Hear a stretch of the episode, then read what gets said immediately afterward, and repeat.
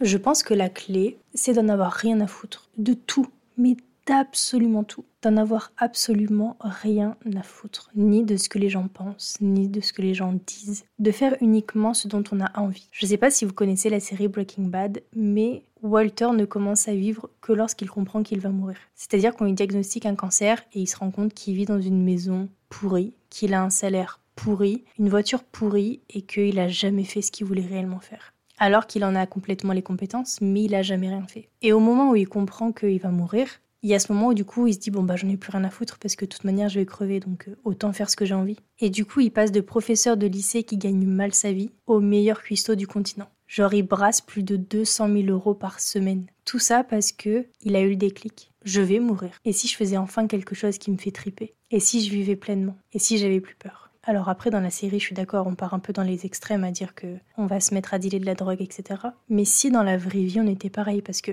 lui, il a compris qu'il allait mourir, mais on va tous mourir. Lui, c'est juste que ça devait arriver l'année prochaine. Nous, ce sera demain, ou peut-être dans 20 ans, ou peut-être à l'âge de 90 ans, on ne sait pas. Mais dans tous les cas, ce qui est sûr et certain, c'est qu'on va mourir également. Et pourtant, on s'empêche tous de faire énormément de choses par peur. Parce qu'il faut savoir que toutes les émotions qu'on a viennent soit de la peur, soit de l'amour. La colère, par exemple, c'est la peur de perdre quelque chose, la peur de ne pas être compris, la peur de passer pour quelqu'un qu'on n'est pas, la peur que l'autre comprenne ce qu'on voulait lui cacher. En fait, tout est régi soit par l'amour, soit par la peur. Mais quand tu n'as plus peur, c'est comme s'il y avait plus de frein, plus de barrière. C'est comme si d'un seul coup, l'autoroute était ouverte, tu vois, et tu peux faire tout ce que tu veux. Et vu que t'as plus peur, le regard des gens, ben, tu t'en fiches. Ce que les autres vont dire, tu t'en fiches. Et du coup, tu commences vraiment à vivre. Et c'est prouvé que les gens qui ont un cancer, ils changent radicalement après parce que la réalité du fait qu'on va mourir, c'est comme si on le savait, mais on le réalisait pas réellement. Et il y a que quand c'est sur le point d'arriver qu'on se dit putain, mais c'est vrai en fait, c'est réel, je vais réellement mourir, ça va réellement s'arrêter. Il y a vraiment un moment où je vais plus pouvoir rien faire, où toutes les possibilités qui sont présentes aujourd'hui n'existeront plus. Il y a vraiment ce moment où tout va disparaître. Et du coup, je pense que vous comme moi, si on n'avait pas peur, on vivrait clairement pas la vie qu'on mène aujourd'hui. On vivrait bien plus fort, on ferait bien plus de choses, on avancerait bien plus vite, on profiterait bien plus, tout serait plus intense. C'est pour ça que parfois on dit qu'avoir un cancer